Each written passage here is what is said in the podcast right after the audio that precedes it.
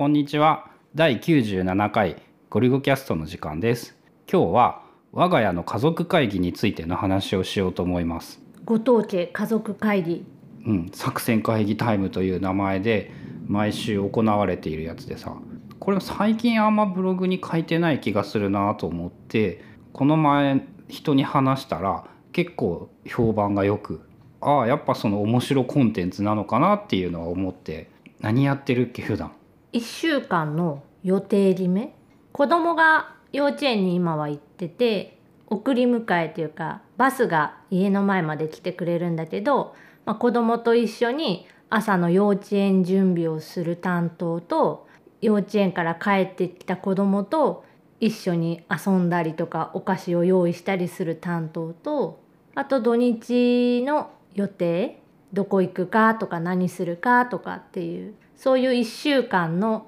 時間割みたいなのを毎週作成する？週に1回今は月曜日お昼11時半からだいたい30分ぐらいを目安に30分で終わんなかったら昼ご飯食べながら話そうかっていう感じでいろいろ決めてる感じだよね。あとは日々そのなんかこう2人で相談しないといけない例えばなんかガスファンヒーターの買い替えを検討したいとか今シーズン去年の5月ぐらいから思いついとったやつやね4月か5月か。でそういう2人で相談してどうするかっていうのを決めたい内容っていうのをダイナリストの項目作戦会議家族会議っていうアウトラインの中にポチポチお互いにその追加していっといて月曜日のその会議の時間にその議題議題っていうの？うん議題でいいと。進めていくっていう。あれがさ一番大事だよね。その面倒くさいことを2人でやったら時間的な効率は悪いかもしれないんだけど面倒くさくって決める気にならないことを話すことで決められるっていう効果は俺あると思っていてそのたかがガスファンヒーターを買い替えることにしてもさこれ一人でやると面倒くさいんだよね。そういえばそういう感じのその作戦会議のおかげで去年の9月に1ヶ月にニセコ旅行に行けたとかっていうのもあれも完全にその毎週作戦会議を実施したおかげだったよね。結構前段階からどこに行きたいかとかどれぐらいの期間行くかとかで宿泊先とか行き方とかを調べて1回では全然終わらないから毎週毎週こうちょっとずつちょっとずつ進めていってで実際9月まるまる1ヶ月間行けたっていう感じで今年行った台湾旅行も同じ要領でどこに行きたいか、まあ、夏休みどっか行きたいねっていう前提があって。でベトナム台湾とかってこう候補を挙げたりとかじゃあ実際にベトナム行くにはいくら飛行機代がかかってとかっていうのを下調べしてであれやねそういうのに関してはお互い分担してじゃあ私飛行機のじゃあ時間とか料金とか調べるわみたいな。うんそうだね分担して調べたりその15分ぐらい同時にパソコンに向かって話しながら調べていたり、うん、まあ、30分で可能な限りできることを進めつつ来週までの宿題を設けることによってこう大人としてこの程度のことはやらないといけない意識が働きまあちょっとなんかニセコ行く時とかもこう俺メール一つ送るのすら面倒くさいんだけど来週までに聞いとくわって言っておくとやらざるを得ないっていう効果はあったね、うん、3月ぐらいから準備したもんねニセコは。確か。調べ始めたのが1月ぐらいで3月ぐらいにその宿を探そうって言って何度かやり取りして5月ぐらいにどこに泊まるかみたいなのが確定して6月7月ぐらいはどういうものがいるのかとかを計画したりどこに行こうかを決めたりして9月に行ったって感じしかもあの時は8月ぐらいに同時にあの子供の幼稚園をどうしようか計画っていうのも一緒にやってたね。うん、同時進行でだからそういう家族間で決めたいこと話し合いたいことを、まあ、うちでは月曜日30分間時間を決めてやってる。だからそれのいいところって、まあ、30分で終わらそうっていうのでこうダラダラダラダラやらない。あお昼で切ることは良かったね。いろいろとぐる試した結果もうお昼ご飯だからじゃあとりあえずお昼ご飯にしようっていう。うん、あとはそのなんだろう。何だった？あとは毎週月曜日にその会議をやるっていうことを決めてるから火曜日から日曜日までの間にそういうなんか決めたいなとかこういうことどうかなみたいなことは2人で話し合わなくてもいいからなんていうの？時間が効率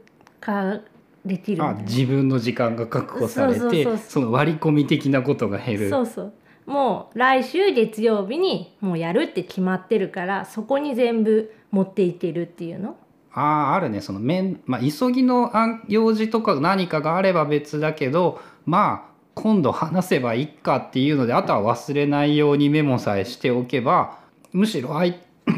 その時間ならむしろ相手は話を聞こうとする意思がある時間だからこうねなんかお互いに他のことやってて話を聞いていなくて怒られるみたいなことがなくなったのもあるかも。そうもうその30分間は2人ともは話し合う時間っていう風に決めてやってるっていうのがいいかな大体俺ゲームしてる時に春菜に話しかけると「うん」って言ってるらしいけど覚えてないからね。そうだからもうゲームやってるなあこれはゲームやってるなっていう時はもう話さないっていう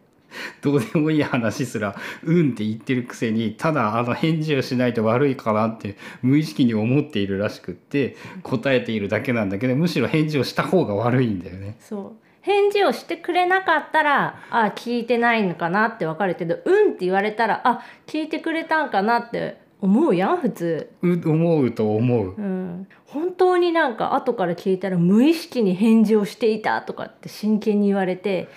覚えてないけど言ったっけって「いや言いましたけど「うん」って言ったやんって言われたもん。ああ言ったかもしれないけどそれは「うん」って言っただけだと思うっていう。まあそれはお互いに気をつけるべきこととしてこうゲーム中は話さない。とかまあなんとなくこうやっぱそういうそういう時に何て言うんだろう作戦会議で話したいことを話そうとしなくなったね。良くも悪くもっていうか、うん、もう来週月曜日毎週月曜日に話す時間があるっていうのだけで結構だね。世間話とかはさ別に「うん」って言われただけならどうでもいいっちゃどうでもいいし、うん。その決めないといけないこと以外の話すことっていうのは増えたような気はする。日常的な、まあ、まさに世間話なのかな。あと作戦会議、まあ、家族会議でやってるのはお互いになんか買いたいもの欲しいもの、まあ、1万円以下ぐらいの大体今まあ1万円ボーダーぐらいかな。うん、だけどこう1万を超えるようなちょっと高額な買い物の場合は会議を通さないと買えないっていう。まあそこ明確な明文化はされてないんだよね別に。まあ一応高いやつは相手に断った方がいいよねって俺はそう思っているから聞いているって感じ。まあそれに関しても特に問題はないのか。な春菜がいつの間にか布とかは大量に買っとるけど洋服を作る用の。まあそこもね気にしないようにっていうか。気にしないっていうかまあ俺その分お酒飲んでるからいっかっていうので一応お互いにとってトントンになっているんだよな。うん、計算上？計算上。金額詳しく知らないんだけど。まあでもそれに関してもそうか。そういうのでこうあとムカついたことがあったらちゃんと言えっていうのもあったね。うん、お互いにこう気になることとかなんかこれどうなのみたいなのは報告し合うみたいな。それも可能ならば作戦会議の時に言った方が起こる確率が少なく一応ちゃんと聞けるので直しやすいっていううん、でさらにその改善もされやすいっていう。そうだねそれに関してそのゲームしてる最中に言われると「うん」って言ったくせに覚えてなくてまたやって怒られるっていうパターンに陥るのはなくなったな。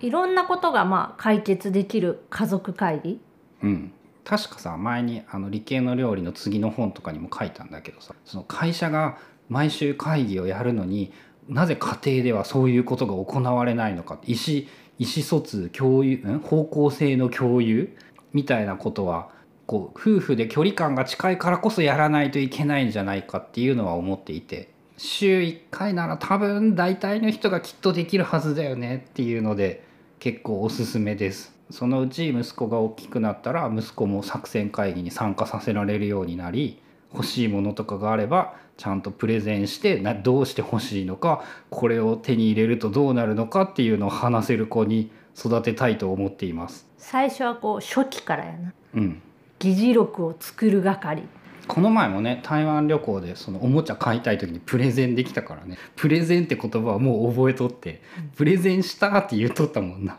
なんだったって台湾のパトカーはまだ持ってないから欲しいですみたいな、うん、なんかそんな感じのこと。まあまだまだ論理的には何もダメなんだけどちゃんとなぜ欲しいのか言おうと考えるっていうことができたのは偉かったなって思ったね。ゆくゆくは子供も含めて家族会議ご当地家族会議を開けたらいいなと思います。ということで我が家の家族会議についてのお話でした。ご意見やご感想があれば Twitter の「ハッシュタグゴリゴキャスト」もしくはアンカーのアプリからメッセージを送っていただくこともできるのでよろしくお願いします。それではまた次回ゴリゴキャストでした。